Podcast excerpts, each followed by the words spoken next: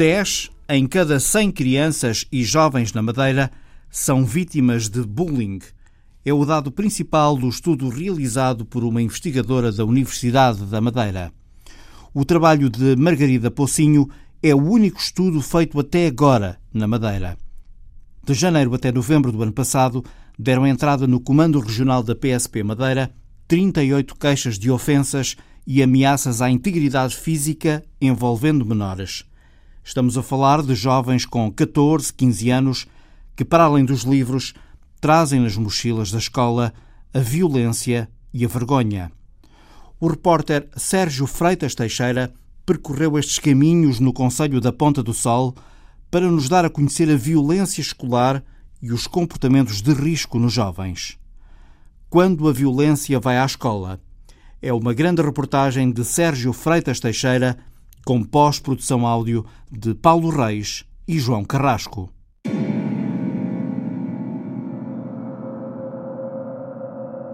O dia 19 de outubro vai ficar marcado na memória de Natasha. Estava toda cheia de sangue, toda marcada. E ela estava com os braços esfolados. Vê-se mesmo que da porrada que eles deram a ela, chegou lá dentro. Sandra Agrela é mãe de Natasha, aluna com 15 anos da Escola Básica e Secundária da Ponta do Sol, que no último mês de outubro foi agredida por duas colegas da escola. A queixa de agressão deu entrada na esquadra da PSP da Ponta do Sol no último dia 22 de novembro e o caso deverá seguir para o Tribunal de Família e Menores. As agressões aconteceram num parque infantil fora do ambiente escolar e estiveram relacionadas com o consumo de álcool. Tatiana Freitas assistiu e filmou as agressões. Pensei que ele deve ser brincadeira, mas depois ver que não era. Tanto que comecei a gravar, que era por causa da porrada. Começaram a dar chapadas e ela começou tipo a correr, fecharam os cabelos e isso. Foi da vida, acho que foi. Pelo que elas disseram, tinham bebido três shots de vodka. E, ela ficou irritada quando aquela que ela estava a fazer, uh, estava a fazer paiação. Sandra Agrela aponta o dedo ao Conselho Executivo da escola. A bebida entrou dentro da escola e saiu da escola porque tenho as conversas, eu tirei os prints das conversas e que estava tudo combinado. A escola não tem segurança nenhuma. E já soube que a minha filha dentro da escola já andou a fumar. Entra tudo naquela escola. Tudo.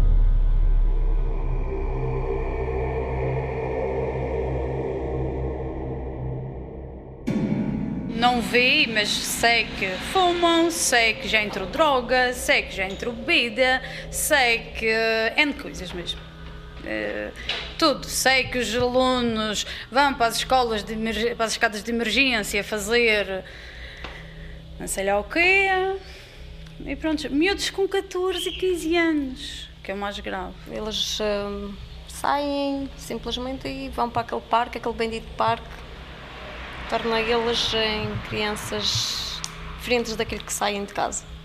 Os porteiros estão muito atentos quando uma mãe entra, se não deixa o cartão de cidadão lá para ser identificado, também deviam haver mais vigilância e estarem atentos ao que é que entra e a quem é que sai, quem é que tem ordem para sair, quem é que não tem.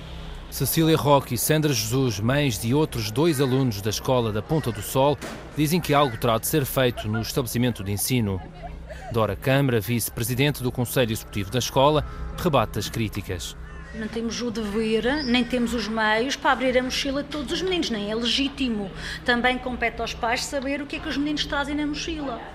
A verdade é essa, mas não, não, não é de todo verdade. Dora Câmara lembra a importância da família. Diz-se que para criar, para educar uma criança é preciso toda uma tribo. Uh, acontece exatamente aqui para nós educarmos uma criança, tem que estar tudo articulado entre a escola, naturalmente, mas também a família.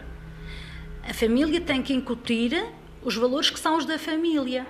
E quando a criança sabe que não pode sair, tem que saber, a criança tem que conhecer as regras e não pode ser permanentemente vigiada. A verdade é que já temos, o cartão eletrónico implementado, como todas as escolas da região têm o cartão eletrónico implementado, isso é uma forma de controle. Quando o aluno entra na escola, tem o dever de passar o cartão e quando o aluno sai da escola, tem o dever de passar o cartão. Isso é uma forma de controle porque fica digitalmente tudo gravado e a gente pode consultar, a gente, o encarregado de educação, pode consultar os acessos, entradas, saídas do, do aluno.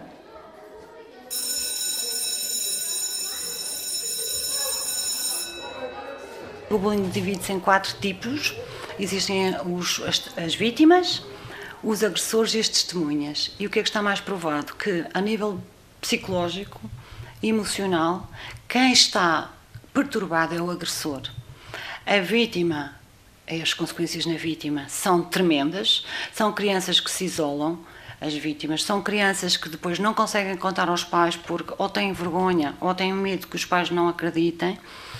São crianças que depois não, não, não, podem, não, não podem contar aos colegas, porque os colegas afastam-se, porque foram testemunhas, e têm medo, se se juntarem à vítima, são os próximos a sofrer. E a vítima, é, é as consequências podem ser mesmo graves. Bom, é, não, são, são raros os casos, mas pode levar ao suicídio.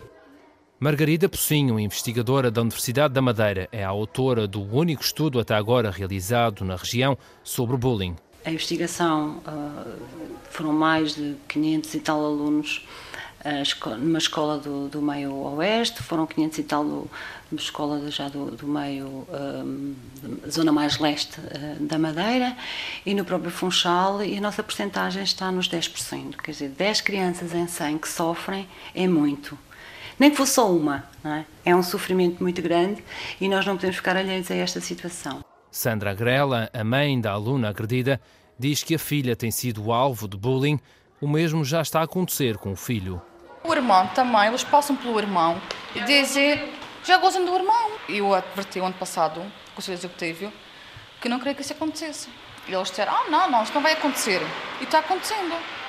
O menino chega à casa e diz-me que os amiguinhos dela passam por ele e dizem: Olha, o irmão da, foi um caso isolado, as alunas em questão, não vamos falar de nomes, mas as alunas em questão são nossas alunas, estão já no final do terceiro ciclo, portanto já as conhecemos há muito tempo. E foi um caso isolado efetivamente. O que aconteceu foi fora do contexto escolar, no entanto a escola não fechou os olhos. Tomado, depois de tomado o conhecimento do que aconteceu, a escola agiu no sentido da educação o principal, a nossa principal intervenção não foi punitiva, porque o Estatuto do Aluno se aplica naquele contexto, aquele é um contexto exterior à escola, mas nós articulamos com a polícia, articulamos com os serviços de saúde, já promovemos a primeira ação de sensibilização no sentido de aprender a lidar com os comportamentos desviantes resultantes, nesse caso concreto, do consumo de álcool. Bullying, segundo a definição que encontro no dicionário, é mesmo eh, o assédio continuado, sistemático, quer a nível físico, psicológico, emocional. Como a gente atua logo na base do comportamento desviante, que nós tenhamos conhecimento de bullying dentro da escola, não temos. Existem comportamentos de conflito entre as pessoas. E esses conflitos são entre alunos, concretamente, quando existe o conflito, existe a gestão do conflito por parte da equipa. O nosso sonho era mesmo fazer a mediação do conflito. Temos um grupo de professores que já começou a formação na mediação, mas que ainda precisa de percorrer um longo caminho para ter competências para que a mediação seja efetiva.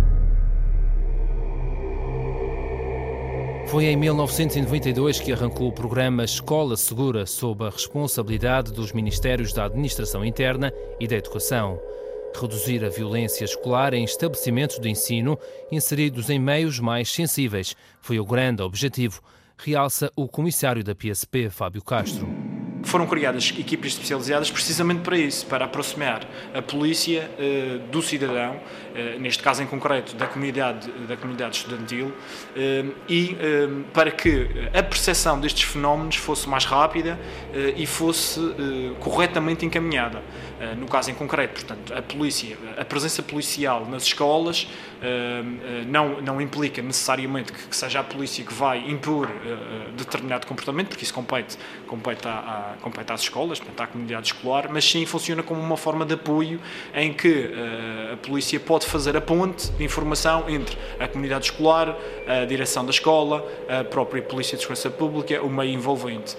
E, e, e isto um, eh, caracteriza-se também por uma forma de mitigar a, a, violência que pode eventualmente acontecer e pode estar associada no mais variado tipo de, eh, tipo de crimes que podem ser suscetíveis de, ocorrer uh, em, em ambiente escolar ou mesmo fora do ambiente, fora do ambiente escolar.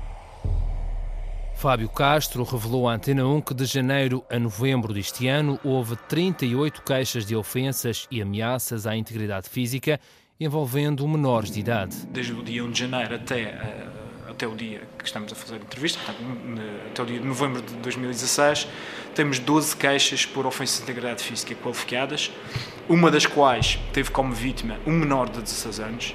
Uh, temos 511 queixas por ofensas de integridade física simples, portanto, 22 das quais tiveram como vítimas menores de 16 anos, e cerca de 400 queixas por ameaças, uh, portanto, 14 dos quais tiveram como vítimas menores de 16 anos.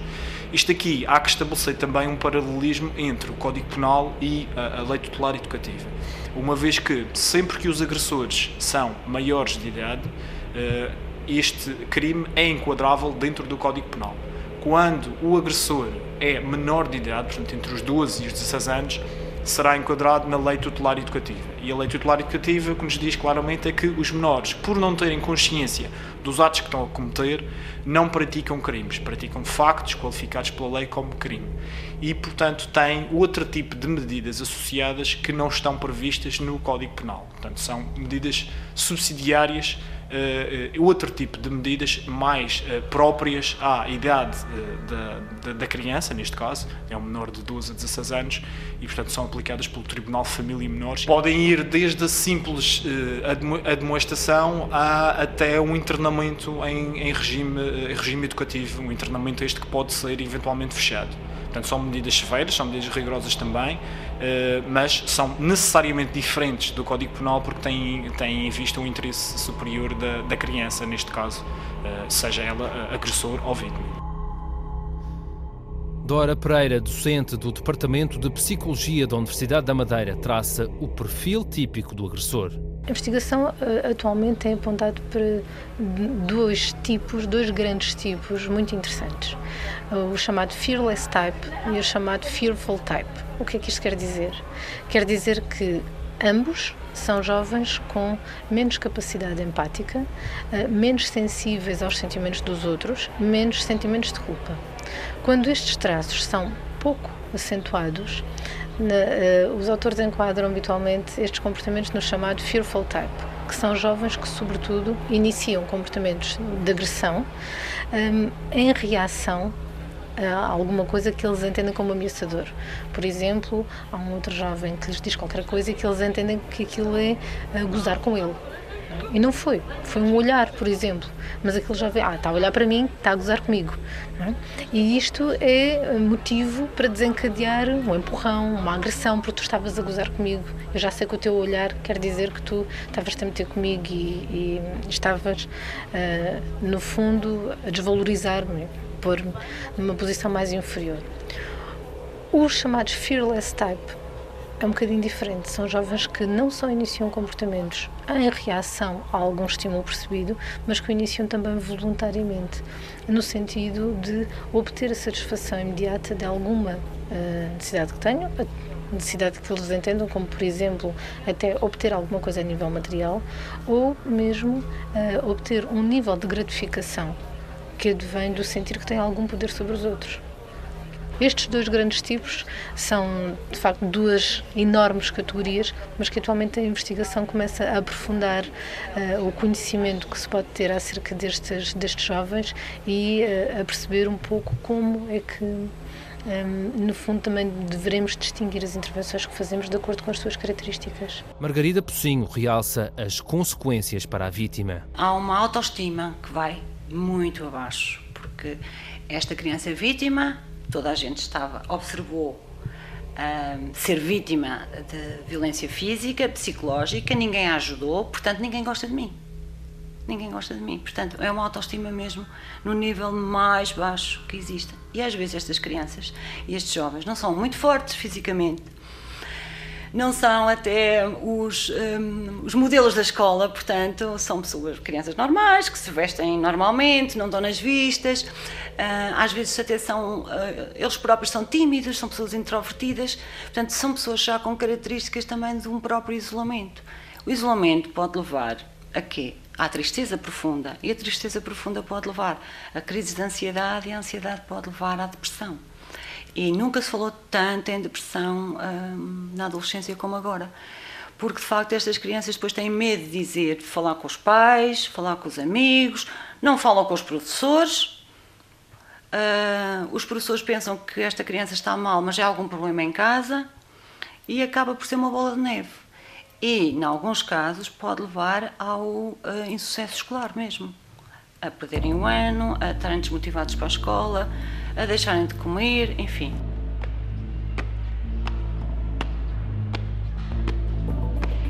No caminho até à adolescência, os obstáculos podem surgir cada vez mais cedo.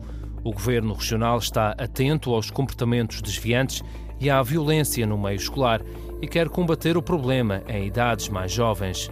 Marco Gomes, diretor regional da Educação, revela que o projeto de combate atualmente em vigor foi antecipado para o primeiro ciclo a partir deste ano letivo. Este ano, pela primeira vez, estamos com um processo de alargamento da Carta de Confiabilidade ao primeiro ciclo, realizando, portanto, formação aos professores que vão aplicar junto dos alunos, preparando eh, uma série de atividades pedagógicas que têm por objetivo trabalhar com os alunos todas estas questões das regras de convivência, dos valores, do respeito, da dignidade da pessoa, que vão promover, de facto, eh, boas condições de disciplina, impedindo e prevenindo o mais precocemente possível qualquer situação de indisciplina. Marco Gomes destaca a importância da introdução do projeto nas escolas, o que aconteceu a partir de 2011 as escolas começaram a identificar as suas situações e perante aquilo que era a sua realidade e perante aquilo que eram os seus problemas, o que nós fizemos foi ajudá-las a se organizarem e a encontrarem processos de prevenção que passaram muito pela formação dos professores, que passaram muito pela sensibilização dos alunos para a necessidade do respeito uns pelos outros, passou muito pelos alunos eles próprios definirem regras de convivência, de promoção da convivência e que as próprias direções também tomaram a sensibilidade e tomaram medidas dentro do âmbito da sua autonomia, por exemplo, com a criação de equipas multidisciplinares que dessem resposta às situações, com acompanhamento das famílias e intervenção e envolvimento das famílias para ajudarem nestes processos até situações de formação dos, dos, próprios pais e, portanto, as escolas têm diferentes, diferentes formas de agir esta situação. Mas, de facto, o projeto da, da Carta Confidencial teve este grande mérito de levar a que as escolas tratassem do assunto e procurassem, cada uma à sua medida, uma resposta que se vê que é efetiva porque, de facto, o decréscimo tem sido acentuado. Uma redução do número de casos que, segundo o diretor regional da Educação, chega perto dos 75% de 2011 até agora. Em 2011, 2012, estávamos a falar de à volta de 27 mil participações. Portanto, são uh, participações, registros escritos de situações que são considerados de indisciplina. Claro que aqui estamos a falar de participações e não de alunos, porque o aluno pode ter mais do que uma participação, como é evidente. E uh, para vermos a evolução, uh, neste ano que terminou, estamos a falar no número inferior a 10 mil. Estamos a falar em 9.300 participações. Portanto, estamos a falar que num período de 5 anos, eh, que ainda não tem 5 anos, portanto, uma redução eh, significativa. Portanto, estamos a, ver que há 75% quase de, de, redução. Portanto, o que demonstra que há um trabalho que as escolas estão a fazer, de facto, eh, no sentido sobretudo da formação, da prevenção, quer dos professores, quer dos funcionários, quer junto dos alunos, no sentido de promover aquilo que é a grande preocupação da Secretaria, que é uh, de que se criem nas escolas condições favoráveis à aprendizagem. Esse é o grande objetivo da Secretaria do Governo Regional, porque só assim é que se pode promover o sucesso escolar e promover aquilo que nós queremos que é os bons resultados, porque está demonstrado que só criando boas condições de aprendizagem é que podemos ter bons resultados. Ora, um dos factores que intervém é a questão da disciplina ou da indisciplina. De todos os comportamentos que são levantados, podemos dizer que não chega a 5% aqueles que podem ser considerados considerados de maior gravidade e dentro disso alguns deles poderão colocar dentro daquilo que é o chamado bullying, portanto que é de facto um, um ato de violência física ou psicológica intencional, repetitiva, portanto com o objetivo claro de uh, humilhar a pessoa, de afastar a pessoa uh, e, e portanto que Felizmente, ainda não são assim tantos casos quanto esses que acontecem nas escolas. Portanto, a grande maioria das situações são situações que têm a ver com uh, desvios na relação com os colegas, de respeito, portanto, aquilo que é a disciplina em termos gerais. Para Margarida Pocinho, a realidade atual é um pouco diferente. A investigadora da Universidade da Madeira fala em números de casos de bullying a rondar os 10% e diz que o que tem sido feito até agora ainda não é suficiente. Tenho conhecimento com há um programa da Secretaria de Educação que é uh, o programa de a Carta da Convivialidade, o que eu acho que está muito bem elaborado, porque são certas normas de convivência, porque é através da convivência que também prevenimos estes fenómenos, se as crianças souberem conviver umas com as outras, mas se calhar temos que avaliar e, e ver em que ponto é que estamos. Se permanecem alguns episódios, e não são tão poucos assim, de bullying, se calhar os programas têm que ser repensados e temos que os avaliar e temos que verificar no terreno se este fenómeno, como é que, como é que está no terreno. Portanto, se ainda existem estes fenómenos, não faz, não, não faz sentido havendo programas de combate ao bullying. Um, agora, não há receitas, obviamente, e as pessoas, e os professores, e as famílias, provavelmente, já estão a fazer um bom trabalho, mas eu acho que é preciso muito mais. E no futuro? São estas crianças e jovens que vão, que vão como, é, como é que vão ser no futuro? Vão continuar a ser agressores? Vamos continuar a ter vítimas quando elas forem, por exemplo, ao local de trabalho? Bom, esta porcentagem de 10% é demasiado. É demasiado e uh, é uma. Uh, temos que fazer alguma coisa. Temos que fazer programas que, de prevenção, principalmente prevenção, e temos que agir principalmente nos agressores, porque o problema está nos agressores. Nos últimos dois anos, há uma nova realidade que assume atualmente uma importância ainda maior em relação ao bullying. O cyberbullying traz ainda maiores consequências às vítimas. É um tipo de maldade, digamos assim, que fica eternamente na rede. E é claro que a agressão física também é dolorosa, mas, bom, mais mês, menos mês, acaba. E enquanto que a agressão a nível das redes sociais e em formato digital é muito mais danosa ao, ao longo do tempo. Portanto, é difícil da pessoa retirar uma imagem que foi colocada de si própria uh, numa, digamos, numa rede que nós temos que é mundial. E mesmo até às vezes uh, para conseguir um, trabalho mais tarde, estas crianças são adolescentes, depois são adultos e a imagem está sempre ali e é muito complicado.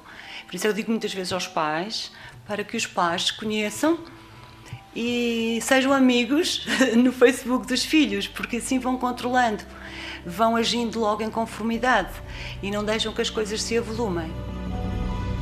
As redes sociais, de facto, foram um boom de há 3, 4, 5 anos para cá, portanto, ou até mais, mas ao nível das crianças e dos, dos tablets e dos iPhones, etc., cada vez mais têm acessibilidade mais cedo a esses, a esses instrumentos e também porque uh, o acesso a, às, e, e o boom das redes sociais tem sido cada vez mais uh, tem que ser maior, não é? E daí que os primeiros estudos que nós fizemos em 2011, nós nem sequer falávamos praticamente, a não ser das mensagens de telemóvel, daquelas escritas sem imagem. Uh, e já havia aí, principalmente as meninas, as meninas ofendiam-se muito às outras meninas. Uh, agora tem sido, nos dois últimos anos, o cyberbullying de facto em termos de impacto psicológico, moral, tem um efeito muito perverso e mais até do que o bullying físico.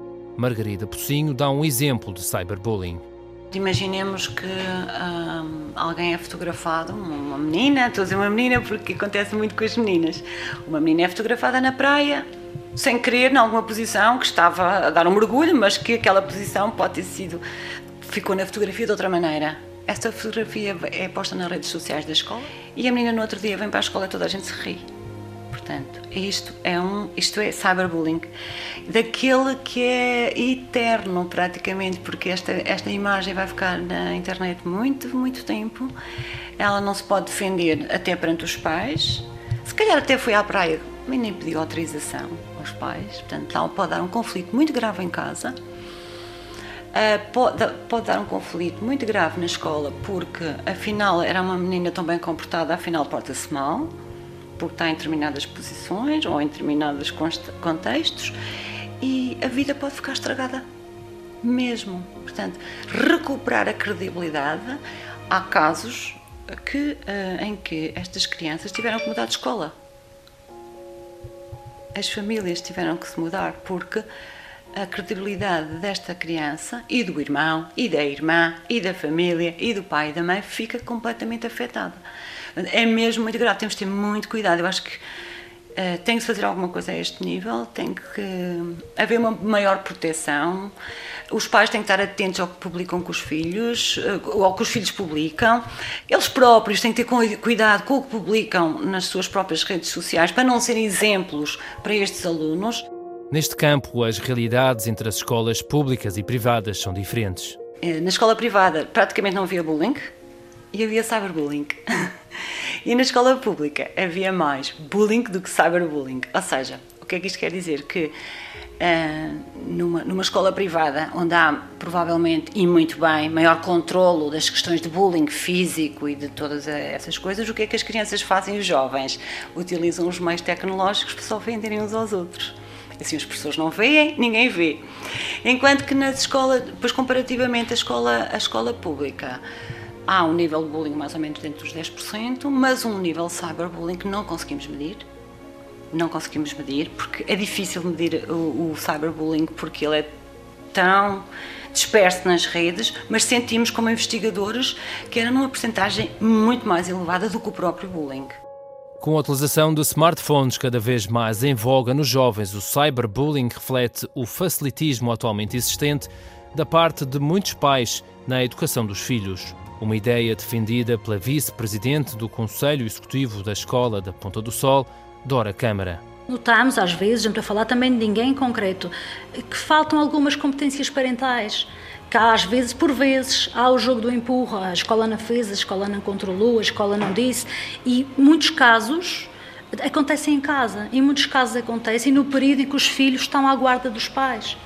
Quando falava há bocadinho de bullying, eh, algumas situações desagradáveis acontecem devido ao uso dos telemóveis. E o uso do telemóvel não acontece na sala de aula porque é interdito ao aluno e se o professor vê que o aluno está a usar o telemóvel é legítimo que solicita a interrupção desse, do que está a acontecer, mas a verdade é que o cyberbullying, se assim sim, se sim. pode chamar, é, acontece e acontece em casa e acontece quando o aluno está quando o aluno quando o filho supostamente devia estar a dormir e não está a dormir está ao telemóvel à meia-noite há notificações constantes e a gente nota também que há alunos que chegam cansados e quando confrontada, quando essa realidade é apresentada aos pais, ah, não sei, ele tem o telemóvel, ele tem o computador, ele tem a televisão. Há um facilitismo, também por vezes há, não digo que seja sistemático, mas por vezes há um facilitismo por parte das famílias que dá origem a coisas que depois se repercutem na escola. Comportamentos desviantes e violência escolar que, em muitos casos, deixam marcas para a vida.